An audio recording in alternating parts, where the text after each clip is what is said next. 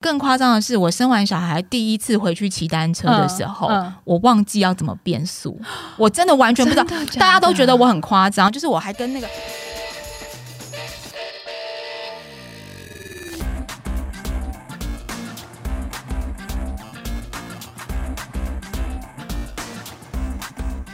欢迎收听这一集《运动人的 Pancake》，我是 Windy。Hello，我是匡玉。呃，今天的来宾啊，他是我跟匡玉的好朋友，我们私交都挺不错的。但是呢，撇除私交之外啊，我真的必须要隆重的跟大家介绍，也要慎重的邀请她来上节目，因为她真的是我心中十分佩服的女性。匡玉，你是因为生酮饮食的关系跟她认识的，对，我是因为呃转播环发的关系跟他认识的。嗯，然后呃，此后就是跟他认识之后呢，这一生当中到现在，我都被他惊吓了无数次。这没有，样不是只有你啊，我也是啊。对我就看他北京北就一日北高这样跑来跑去，我说嗯，这是还好吗？我觉得没有没有办法看他脸书，看他脸书就觉得说天哪，世上怎么有这种人？然后每天都下跪好几次这样，因为他曾经在呃二零一八年的夏季 KOM 拿到了女总一，然后呢一日北高一日双塔，这对他来说 piece of cake。那甚至他最近刚骑完了这个中双塔，就是台湾破地瓜的部分，我觉得也非常的强。那包括越野车，包括呃很多激烈的赛事，或者是铁人赛事，他也都有参与。但是最重要，她是一个妈妈，地表最强的妈妈，也是地表最强的老板娘来了，欢迎小花，Hello Hello，大家好，我是小花。小花，我嗯知道你，我知道你年轻的时候有参加过一个采功率比赛。那时候你一踩是不是好像瓦数就很高？有吗？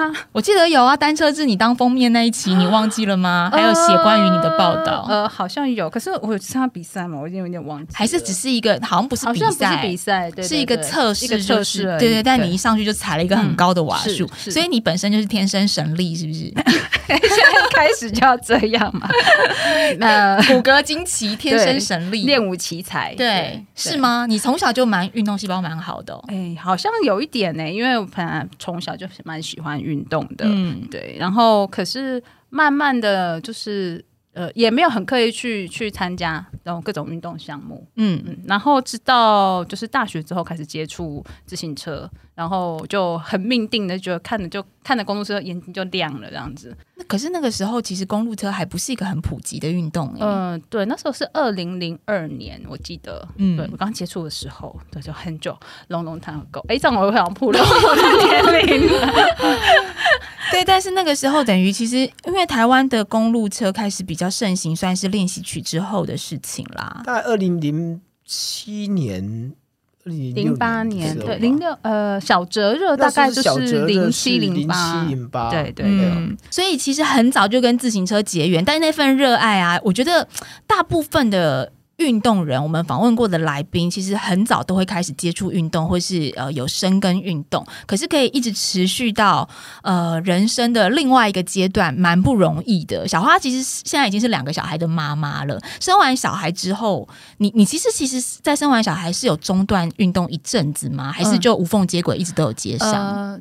呃，最苦是生老大的时候，因为老大就是不会带嘛，然后全部都自己带，然后哇，那前头一两年就是也没有运动啊，就是一整个就是走样啊，然后整个体力衰退啊，然后后来就发现说，哎、好像这样不行，嗯然后才会想说，不行，我要赶快回来运动。那因为你已经知道呃耐力运动是什么样貌，因为之前在在那个之前已经都在比联赛，所以你大概知道那是什么样貌，所以你很快就会呃重拾那个练习的那种各种面向，你都好好像很快就可以恢复。然后加上说，你生完小孩之后，你会很想要挤出。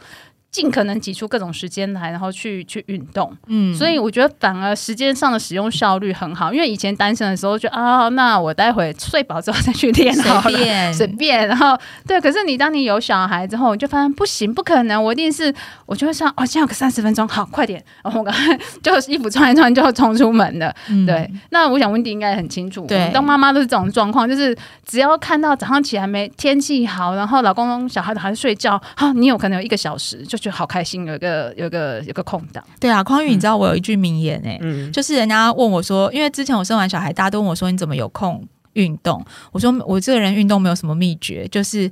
天公人作美，小孩还在睡的时候 你就出门，没错，就你看没有下雨。赶快出去跑！是是小孩还在睡，是不是？赶快就是溜出去，这然后。最棒的就是你回来看他们还在床上呼呼大睡，赚 到了。对，可是是生完老二之后才开始恢复运动吗？还是就是老大几岁的时候？老大其实因为我很快，大概呃老。老大两岁我就生，就准备要出来生老二嘛，然后所以其实真正的恢复运动真的是生完老二之后就比较，那时候我被激励到应该是那个柯文哲市长，他骑一日日双塔，然后我们们公司赞助他。嗯衣服，他先骑北高，然后我心里想说，这个阿北就年纪这么大了，他怎么还会想去骑这种东西？然后我心里想说，哇，那时候热潮就搞得每个人都很想，就每天那边宣传嘛，就搞得很想骑。然后双塔的时候，那时候又很疯狂，就一直全程看，就是他骑到哪里。然后他骑完之后，我心里就想说，啊，为什么他可以，我我也好想这样子。然后我还软烂在这边，对对，然后所以那算是一个契机吧，应该是我是想要去，就是很长途的耐力运动的契机。在这之前，其实自行车赛的部分，小花也好几年没有报比赛了。对对对，好几年。然后我还记得，我还呃，就是很隔间隔很多年之后，再拿到一次那个号码贴，我们要贴在那个号码上面，都忘记怎么用了 对，然后我我就就让我很紧张又很兴奋，哇，我又拿到贴纸，好开心。但没有中断的人应该没有这种感受，对。匡玉应该也有吧？有有有有，有不对，，我觉得你们当爸爸跟我们当妈妈不一样。当爸爸的运动中断好像比较不会像妈妈这么长，因为我们毕竟就是会有怀孕跟后面坐月子，还有产后恢复期。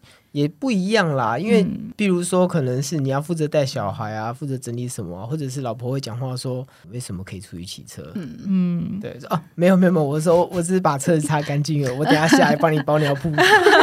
我我很能那个理解小花刚刚讲拿到那个号码贴，因为我还记得我生完小孩回去比三铁的第一场啊，铁人三项第一场，那个那个纹身贴号码贴纸是要贴在身上的，纹身号码我还贴，我还弄错，就我先把那个膜给撕掉，然后就想说，哎、而且我撕掉之后，我还想说，嗯，我今天撕的真漂亮，号码是完整的呢。后来想，嗯，不对啊，好像是应该贴在我身上，就贴不回去了。这个这个是应该生产完的后遗症，那生产完那一年都有点呆。而且我跟你讲，更夸张的是什么？你知道吗？更夸张的是，我生完小孩第一次回去骑单车的时候，嗯嗯我忘记要怎么变速，我真的完全不知道。的的大家都觉得我很夸张，就是你不知道自己忘记变速，嗯一直到你跨上单车的那一刻，已经骑出去了，然后想说，哎、变速怎么用啊？我还问我旁边车友说，哎、我忘记怎么变速嘞、他们还觉得说你太夸张了。对啊，我也有点难想象哎、没有，真的我忘记变速，然后我就找不到，找不到找不到要按哪里，要怎么怎么变速？好像是前变还哎、我们这一集好忘记像变成妈妈产后了，但各种恢复困扰。所以这个可见，就是妈妈那个中断运动啊，真的是。呃，我觉得是是那个 gap 是很大的，嗯就是你要恢复到我们刚刚讲的只是趣味的，说你遗忘了些什么，但是你的身体要恢复到那个状态，我觉得是蛮难的。虽然你说你之前有比自行车联赛或什么，你觉得好像回来。嗯，可能跟其他人、其他的妈妈相比，也许你的恢复是比较好。可是我相信，就是一定也会有更困难的地方。你觉得你力有未逮的？嗯，哎、其实这反而没有，因为我以前在比联赛的时候，因为就是觉得时间很多，所以有时候呃有练一搭没练一搭的，就是就是靠 就是就是有骑就去比赛这样。然后反而当妈妈之后，我觉得我会把时间抓得很紧，嗯然后练习的时间算得很紧，所以我反而去。准备比赛的时候，而且因为你又想说，哇，我这次去比赛，我要耗费多少资源，就是要安排爸妈来帮我带小孩，对。然后老公他去支援我比赛，你这次出去所花费的成本很高，因为我的人生就是好像泡在这种经济学里头，就是算算一算不行，我一定要很认真。而且我觉得好像就是在脑海里会沙盘推演一次，就是小孩怎么放，谁去接，怎么放啊对对对我大概比到几点可以他们可以他们可以接回来这样子。所以一旦你这个布局很大的时候，你就不希望有任何的闪失。那所谓的闪失就是呃，你可能是呃练不够、吃不好、睡不饱，然后有什么奇奇怪怪的器材不够，所以我尽量都呃排除这些可能。嗯所以反而说，嗯，我去比赛的时候，其实一开始我都会觉得，嗯，我就是就准备的很充分，嗯，就更珍惜，就会更准备好是这样。是是。那呃，你觉得恢复到这个比赛的状态，或是更好的状态，跟饮食的改变是不是也有关系？因为哦你有有一阵子，刚刚我们有讲嘛，跟匡玉是生酮，因为生酮酮油，对，你们都是生酮饮食的参与者，匡玉，你先跟大家分享一下生酮饮食是怎么样。虽然他已经夯一阵子了，可是可能还是有些人不是那么清楚。其实我在我在跟他们聊的时候，大家的说法就是说要吃高脂肪跟低碳水化合物。可是因为运动员本身的需求会是不太一样的，所以其实还是一定会放碳水化合物回去。嗯，对，只是说就是吃到足够跟足量这样子而已。可是这样的好处是什么？呃，这样的好处是第一个是诱导身体做脂肪的释放的能量，对，让脂肪的能量去帮助你抗疲劳这件事。啊，第二是避开掉很多不好的糖分，就是有一些化学物的糖分，其实会引起体内的发炎。嗯，对，然后可能会导致过敏或者是身体上的不舒服。所以它其实等于是启动你身体的另外一种能量机制。然后跟原本你的能量运作是不一样的。对，小花的老公曾经有讲过，说好像生酮饮食之后就开启了这个神力女超人的阶段。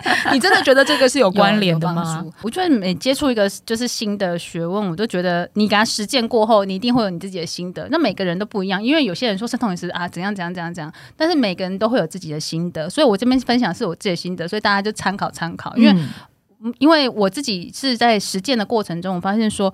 我以前如果吃那种很精致的糖糖类哈，糖类是指什么淀粉类的哈，然后这种糖类会让我在运动过后会非常疲劳，就是很难恢复。比如说我今天去骑个车，然后我可能先吃一一就是很精致的面包，吃很多，或者中途补很多面包，但我就会发现哇，那次会回来的恢复会变得很 很沉重，然后身体会很沉重，然后觉得很想睡觉。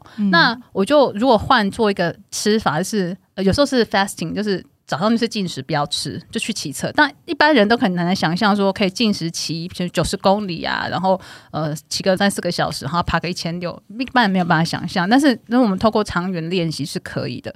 那像进食或者是你只吃很低量的糖类的话，你会发现回来的时候，哎，你好像没有运动一样，就是身体的疲劳其实疲劳感是很低的。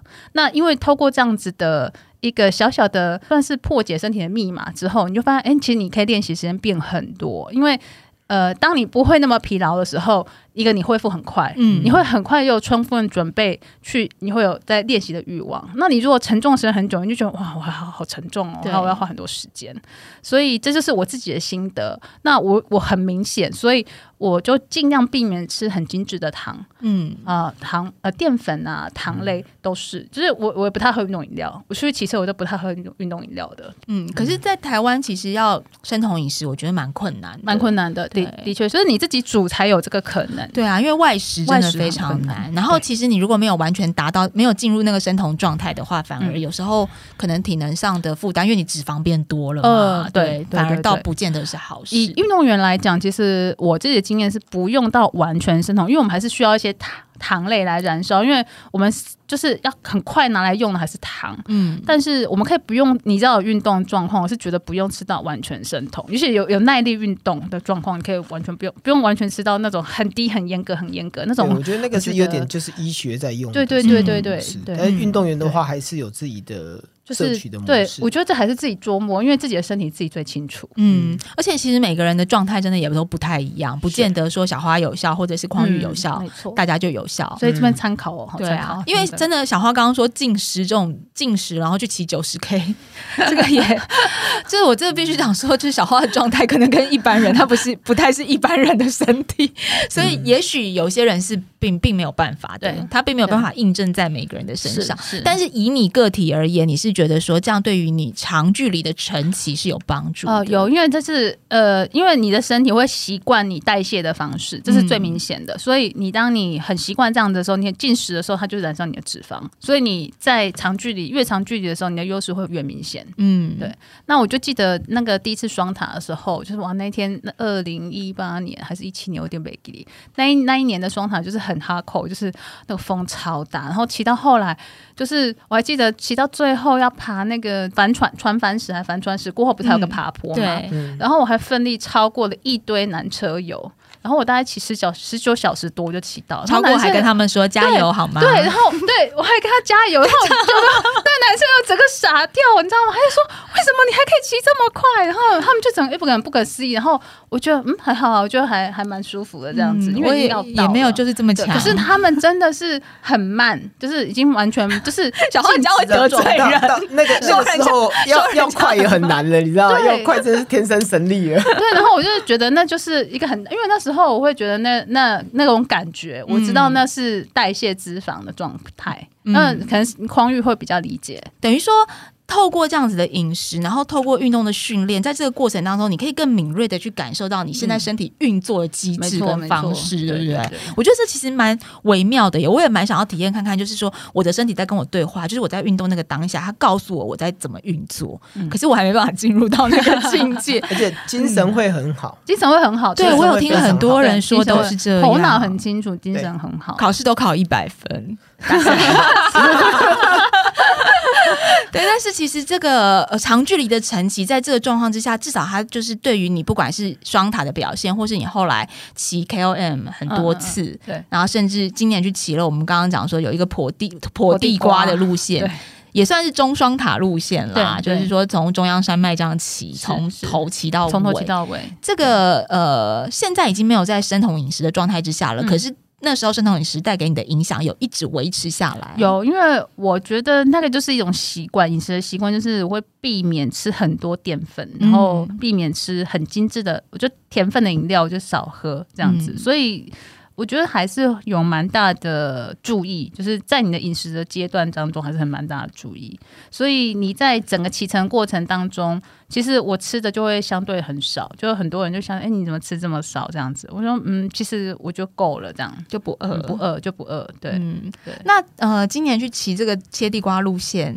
是有什么事前的准备，或是又受了什么刺激吗？对，我也在想着，我也在想到这一题。什么刺激？我觉得你知道，而且很可怕。他每次每次小花一起玩什么啊？就是我们共同的朋友就会问我说：“哎，那你要不要也？你怎么没去？或者没去？”我想说，他小花的那个 level，其实我可以你要追得上。你要先补充一下，我们曾经一起。呃，台三不是匡宇，我跟你讲，因为我认识小花很久，可是其实我们中间都没有一起骑过车。我们上一次一起骑车，呃，我跟小花的老公有一次一起骑车，是我们在转播环发赛的时候。呃，转播完毕，我们去新店一起骑了一趟，在那之后，我们就再也没有一起骑过车。而且那一次，小花是坐在车上，就是帮我们开补给车，她没有下来骑，所以我不知道小花骑车的状态是怎样。然后有一次，我就想要就是去骑那个在母亲节某一年的母亲节两天假，我就想说我去骑台三线，就两天把那个台三线骑完，从台北市骑到屏东，我就约了小花。然后你知道小花一路啊，就是我们就是开始跟呃。小花是从台中开始陪我的，然后他从台中开始到结束，我真的就只有见到他两三次。我们的有了中间，我们的一起骑就是 Hello，Goodbye，有了开头跟中间几次。然后那时候我老公就是开也是开车子当我们的补给车，然后我老公就说。因为小花骑在前面嘛，小花过去之后很久，可能二十分钟我才到，然后我老公就会说：“哦，小花刚刚那个坡站起来抽车，咻咻咻一下就上去了，他骑好快。”我就想说：“天哪，小花太可怕了，怎么会骑得这么快？”后来呢，隔那一年同一年五五月母亲节的时候，我们去骑，我们就想说啊，母亲节都就是为什么要做这种好的事？为什么母亲节我们不去两个女人相约下午茶？然后母亲节完之后，到那一年的夏季 KOM 是六月份嘛？他就拿了女总一，然后我就跟我老公说：“原来我在跟一个女总一骑车啊，难怪我这么痛苦啊，难怪我都追不到啊，原来她是女总一，你知道吗？” 然后隔年呢，那时候他们要去，就是他们呃，小花他们公司 Santini 要去意大利。旅游，那在意大利之前就办了一个行前训练，是骑我们台北的那个如来神掌，对对。然后我又跟着他们一起去骑，就又到最后一指的时候爆掉，然后那个时候又是一个接近母亲节的时刻，所以后来我们就说，怎么每年母亲节都在干大事，都要搞这么哈口。然后今年母亲节前，他就去切那个婆地瓜路线，所以很多人害怕，对我就好害怕，因为大家就说，哎，你母亲节要切骑婆地瓜路线这样子，真的是很可怕。但回归到我们刚刚讲的，就是说。像这个就是在你的饮食上面，你嗯你从呃时间的管理到你的饮食的管理，这些管理还有包括你自己对于科学化训练的一些知识对增进累积，它都帮助你在我觉得在你身上是看到非常非常明显的、嗯这些事情都有得到验证。呃，应该是说，我觉得我会很尽量的用很效率的方式嗯，达成这些事情。我的训练量应该是很低的，因为我如果拉我的 Strava 出来看，我真的是训练量很跟其他人比啦。相对啦，他现在讲的的低，大家听众朋友不要想 不要不是要认真一般人不要这么不认真，对，不要这么，Don't be。serious，OK？、好好好好，对，嗯呃，我我讲的是说，就是嗯，就是训练量低，我是希望它是有效率的方式，对、嗯对，然后尽量每一件事情都是用效有效率的方式来达成它，因为就觉得时间很少，对，嗯所以会尽可能找到一种。呃，就是平衡值啊，平衡值。嗯但我也不去真的很拼命拼成绩，因为我知道要到最顶尖的 level，你可能最后的五趴你要付出百分之八十的力气。嗯所以我嗯我也没办法。那所以我会会找一个自己可以的，就是投入的方式，还有均衡点，对，对不会我会放过自己，简单讲。但在这些均衡点当中啊，它其实一直不停的会有新的东西加进来。例如说，我们讲你自己有投是投入很投入在这个运动里面，对，然后你自己就会去研究，比如科学化的训练。哦对，或者是比如去研究饮食上面，甚至就因为这样，你也变成了那个食品的制造商。对，怎么会这么奇妙？我觉得本来只是自行车爱好者，嗯代理意大利品牌的车衣，嗯我已经觉得很奇妙。然后到最后又还要变成食品制造，你们公司经营的项目好斜杠哦。内部创业的为什么？会变食品制造商？啊我觉得我一直觉得这件事还蛮讽刺的，因为我一开始就是蛮生酮饮食，就是我都不太吃糖，然后可是我。定竟然就是自己内部创业，等于是我自己创了一个品牌，它就是 Maple Seven，它在卖糖。嗯，对，那有点奇怪，说，哎、你怎么会在卖糖这样子？因为我们运动员，身为运动员，你在运动的时候，你还是需要一些糖分的支持。那你有很多选择嘛？我们市售有很多选择，我们现在市售已经很多很多品牌了。那很那些品牌，大部分以以我们现在就是以翻开你的食品的制造标来看，你会知道说，大部分是麦芽糊精这类的东西去混合而成的。嗯那因为我自己吃的，我自己的经验就会，因为它要添一些酸剂还有保存的成分，不是说好或不好，是它必须要这么做，它才能这样包装。那我就发现说，当我们因为你看它是包一只，一只是合格，可是问题是我们出去骑车有时候要吃十只、七只、八只，你想想看，你一天要。吃这么多酸剂、柠檬酸这种含在里头的东西，那你一场比赛吃下来，你一定会不舒服。对嗯，多多少少会。那我自己的经验就是，我无论吃哪个品牌都差不多，大概三支我就紧绷，就是到那个极限了，我就没有办法再吃了。嗯那我就一直在想说，哎、这样子不太行，因为我还是需要糖分啊。嗯那我该怎么办才好？那你当然可以吃带一些面包啊什么，可是很快的那一种快糖，你还是需要。对，对，所以我才会去研究一而下，且也有携带方便的问题。携带方便的问题、保存的问题、你要分装的问题。嗯，那呃，我才去研究一下，说，哎，国外像我们这种注重健康饮食的运动员该怎么吃？然后我就发现说，哎，因为加拿大他们是魁北克的地区的运动员，就是耐力运动员，他们长期都是用蜂糖，嗯，呃，枫叶的枫，好、枫糖浆来做那个补充，这是加拿大很有名的名特产。对，特产。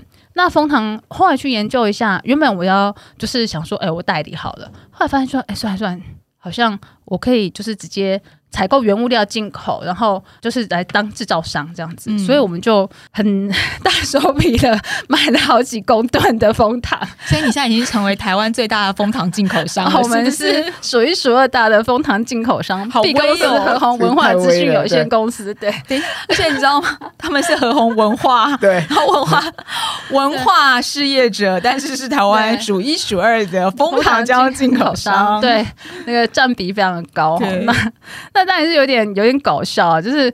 但是意思是说，我们这个东西完全是真的是呃，按照那种食品采购流程来完成它。然后我们在台湾透过那 HACCP 的厂来，呃，很严格的厂，真的很严格，他们真的对我们非常严格。嗯就是无论从每每一个规格，然后到食品的那个封装，然后它的包材都非常严格。我们光那个包材的成本是外面的很多倍，因为我们这是耐热包材。对，那我们为了不添酸，我们需要它灭菌。那灭菌的方式是加温跟加压。那加温跟加压，它的包材就需要那种耐热包材，那种的包材的成本就很高。这一些知识你之前都有吗？你在读书或者是求学的时候，你都拥有这方面的知识或尝试吗？我的我的知识技能书都是在接触某些事业体会自己长出来那一种。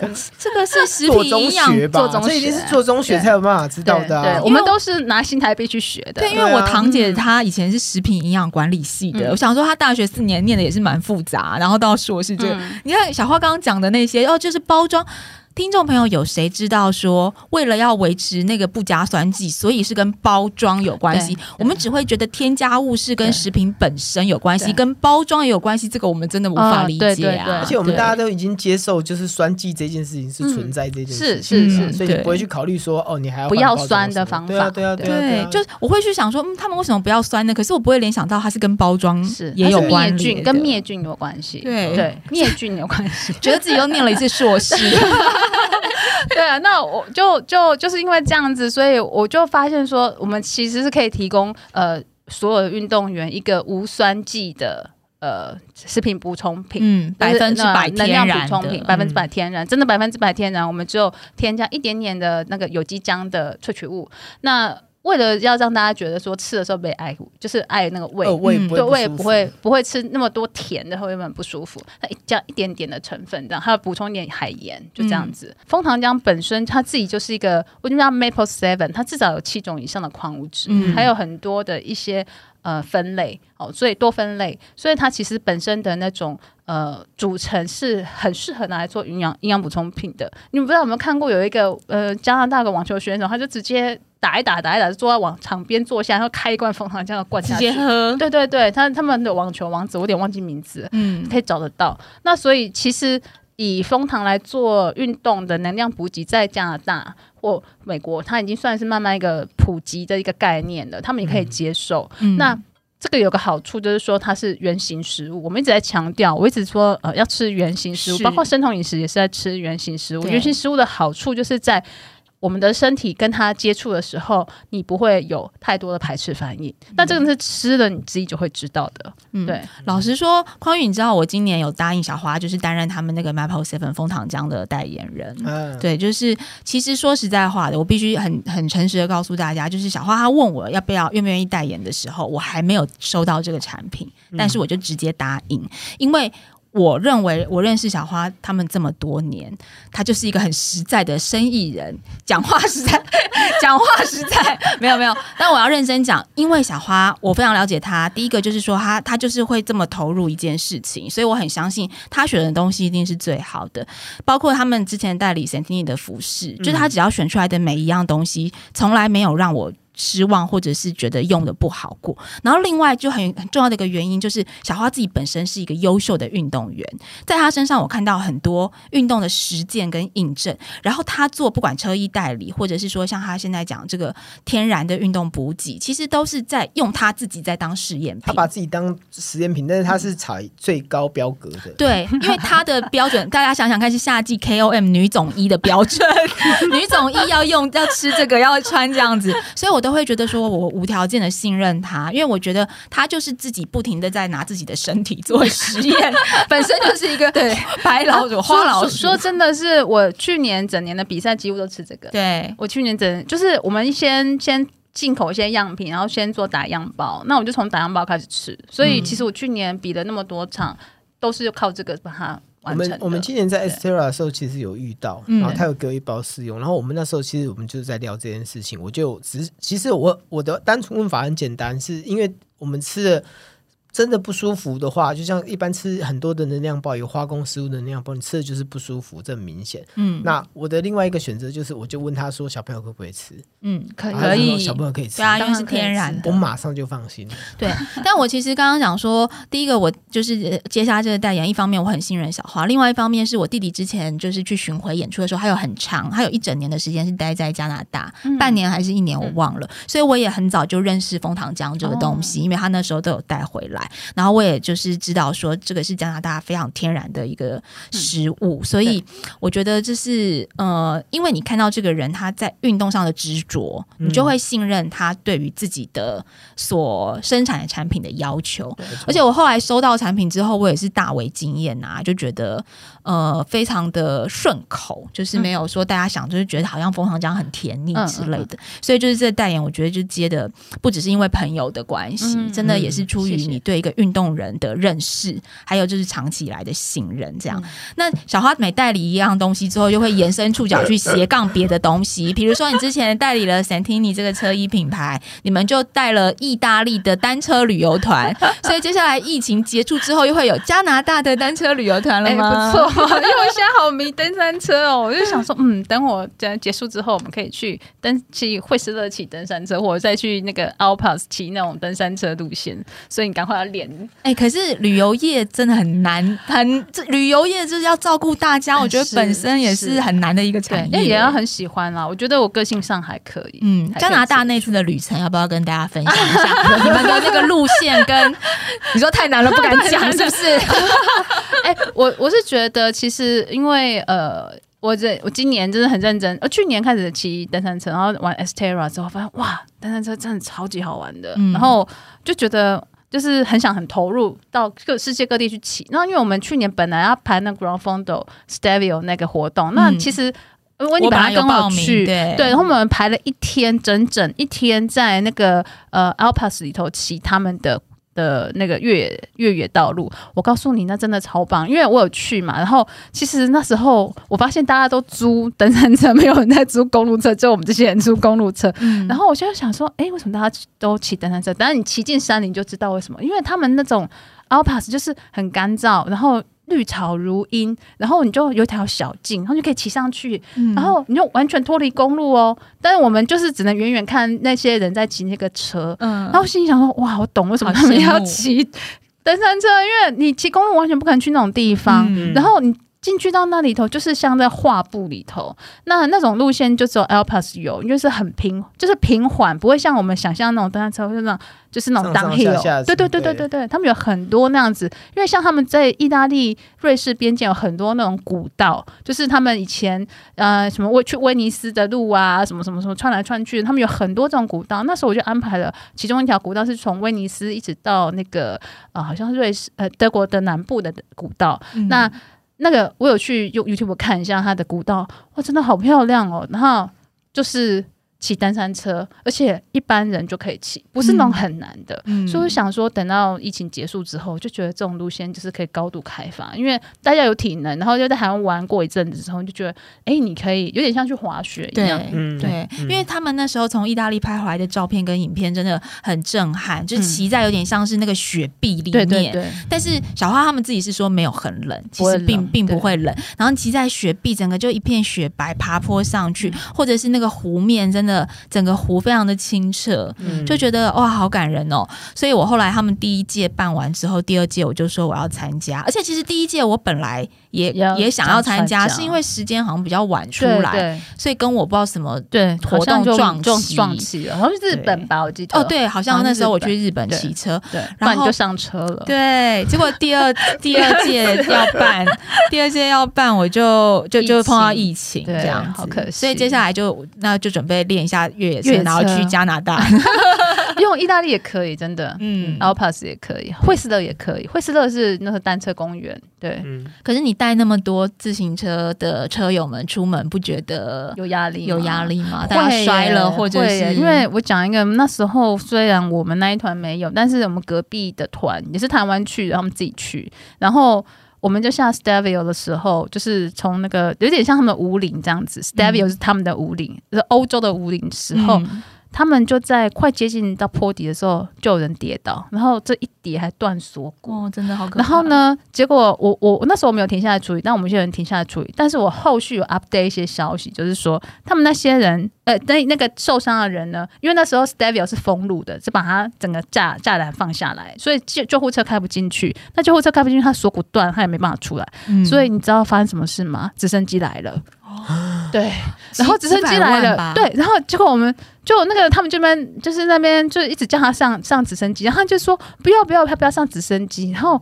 他就说：“可是那个我们没有要收你钱，我们只要一杯咖啡就好。”真的假的？对，然后他就进去，他就跟着我。我后来看到那个后续有有有人他他把这信分分享出来，然后就说他去医院还真的是缴了，就是一张好像三百多欧元还是两百多欧元的的那个。医疗费、诊疗费，然后他以为结束了，但是后来直升机公司还是有寄账单给他。对呀，十几万哦，十几万那还好，我以为几百，我以为一一两百万，十几万已经也是也是很惊人的。但是如果因为我们爬山界就是常会讲啊，国外的那个直升机，他们是自费机制，所以台湾的山难救援为什么问题这么多？就是因为我们的直升机是国家出钱，所以大家可能只是稍微扭伤或什么就叫直升计程车，对，就叫计程车。所以但是国外就很贵，对，就是看到如果我在国外摔伤，看到计程车，看到直升机来，我也不敢叫。那时候我因为他们告诉我说，他们那时候语言不通，所以他们不知道彼此在讲什么。对，那时候我现在就哦还好，那时候为了请当地的义语导游、义语的领队，那他就是帮助我们就是协调这些事情。就算真的不行，就是电话对电话这样，他还是可以讲这样子。对，那所以我觉得在出门旅游真的还是要蛮多万全的，就是一些准备啦。对对。那你觉得，因为台湾今年是自行车旅游年嘛？嗯。你觉得在国外这样子骑车看一看国外的环境，包括你之前也有去日本骑啊，所以回归到台湾的话，我们有什么可以向人家？学习借鉴，或者是台湾其实已经很棒了的地方。其实我觉得台湾很棒，因为我一直跟大家说，呃，尤其是台湾旅游业者讲说，其实我们要看自己的优点。然后，尤其是呃，大家会就会想说，哦，KOM 那种很指标性的。但是我觉得，其实你知道吗？我们的双塔其实很有。卖点，只是大家都不知道而已。因为我认识一些就是脸书上的朋友，他们是从马来西亚、香港啊、大陆那边过来，他们都超想来骑双塔。你说中双塔吗？不是不是不是，一日双塔，正常一日双塔。他被骑的那个没有，就推坑法。然后你都从马来西亚来了，对不对？那么大老远一趟，我们就来一个中双吧。老师他们都很有兴趣，对他们都很有兴趣。然后我就问其中一个车友说：“哎，为什么你这么有兴趣？”他就说。他说：“你不觉得这个就是全整个华人世界，因为他们其实是华侨，华人世界里头能骑五百公里，然后又治安安全，又要补给有补给，然后又有医院有医院的地方。”就只有台湾，确实。哎，他这样讲，我说，哎呦，真的哦，有这样，因为你在新加坡没有，马马来西亚你不敢，你不敢，印尼没有，大陆嗯，要思考一下。前两前两年我去参加比赛的时候，也遇过，蛮多香港。也是这样，他们也是这样讲。他说，因为台湾的环境不太一样，是你可以从城市骑到乡村，从乡村骑到很安全的地方去，而且因为我们的便利商店比例是非常高的，而且啊，他们讲食物好吃，我就说食物好吃，他说便利商店就很好吃了，我说哎，真的吗？对，因为其实你骑双塔那个便利商店很重要。对，那事实上，可便利商店密集度可以这么高，只有台湾跟日本。是，没错。对，那日本幅员辽阔的话，可能入北海道那些地方还没有便利商店那么密集。对，那骑在城市，你又没有办法有这么比，所以我们要珍惜我们的五二零公里。真的，我就说，我就觉得有时候，我就不知道观光局有没有看到，因为有时候观光局他很用力推 KOM，但是我就想说，你知道，其实像双塔这种旅游。对东南亚、新加坡、香港人很有很有吸引力。嗯，我们在这边跟观光局呼吁呼吁一下，对对，马上去开团，真的会有人来。对，而且我觉得现在好像这几年台湾不止比赛很蓬勃，就是那个比赛的氛围有回来，观赛的整个。氛围有慢慢建立了，像现在真的会有人专程去看 KOM 或者是看铁人赛，就是我觉得观赛才是一个运动赛事经济体发展的最大的那个根基点。是是是，因为观赛就是它就是自带流量，就是会吸引那么多人去。那就像环发一样，为什么环发就是很重要？因为它其实是个观光财。嗯，就是如果法国没有环发，他们就一年要损失多少旅游业的收入？是对，你要环发是多少人在跟着那些人移动啊？你播报过，你应该很了解。对，那所以就是说。这个其实自带人流这件事非常重要。那 K O M 现在已经有了，其实前几年的时候，很多人都会在松雪楼驻点，然后在地上写字，那就很有气氛了。你骑过去看到地上有你的名字，哇，那个马上精神瓦数就提升五百瓦。其实那个 F 叉 T 也是啊，铁人赛也是。像去年 F 叉 T 办的时候，谢生燕在前面嘛，谢生燕他在自己粉丝页上有不不时的。不知道、哦忘记有没有直播，还但是有一直在更新，有一直 update 他们现在的战况。那时候就创下谢生业他自己个人粉丝页的很高的流量跟回应，嗯嗯然后。呃，其实你知道有一大群人铁人，他们直接驻点在碧绿神屋神木那里，对。然后整个因为每一个选手都要有一个一台自己专属的补给车，所以其实整个观赛沿途都在观赛。那因为我有加入铁人社团，还有我们跑友什么，嗯。我每一个社团圈都一直不停的在 update 那个赛况，有有。有，我那时候就觉得说，哇，我我就心里有点感动，就是有点联想到我们转播环发那个时候，嗯对。你你没有在现场，或者是你没有，嗯，你原本没有在意这场赛事，可是你的情绪会被带动。对隔空追剧，我们就追了一个月这样子，那种感觉。对啊，然后今年那个 F 叉 T 的报名人数可能就会暴增。嗯，没错，对，对那是需要这些。报名人数暴增了，它的补给车又暴增了，然后它周边观赛又在往、嗯往外扩散。往外扩，我觉得这个是真的很棒的一件事情。那个热血会蔓延，也会传递，是是就像小花的热血跟呃他的对生命的热情讲了很多，我以你我以为你要推坑小花去参加 F 叉 T，我也是好担心，你就说我我很怕刚才想说接这一你是不是要什么？你没有要报吗？我本来想说是一件理所当然的事情，不用推坑啊，因为我要报哦。没有，还好我们没有二二六资格，对。啊，我要报接力啊！哦你可以报接力。哎，匡玉，你可以来跑步不要，好不好？哎，一次推登两个，你们两个就找一个游泳的就行了，我帮你们找，好不好？嗯，那不要。哎，是怎样？哎，这样这个这个录我帮你音就是要被问詹颖推坑。我帮你问詹颖，詹颖游泳，哎，小花如果有詹颖，我可以考虑。詹颖游泳，小花 骑车，匡玉跑步。詹颖的话，我可以考虑，真的。到跑步的时候，对哦，谢谢大家收听谢谢你。们在节目当中答应我这场接力的组合，感谢各位的收听。哎，这你知道吗？等一下就扣他。谢谢小花今天来分享，我觉得小花一直是我生命当中很珍贵的朋友，从她身上我学习到很多，所以我也很希望就是她这个妈妈的能量，或者是身为一个老板娘的使命，可以传递给大家。也希望你今年的赛事都还可以更上一层楼，期待在 F 叉 T 我们一起骑车的路段，我会追随着你的脚步的。谢谢，谢谢大家收听，我们下期见，拜拜，拜拜。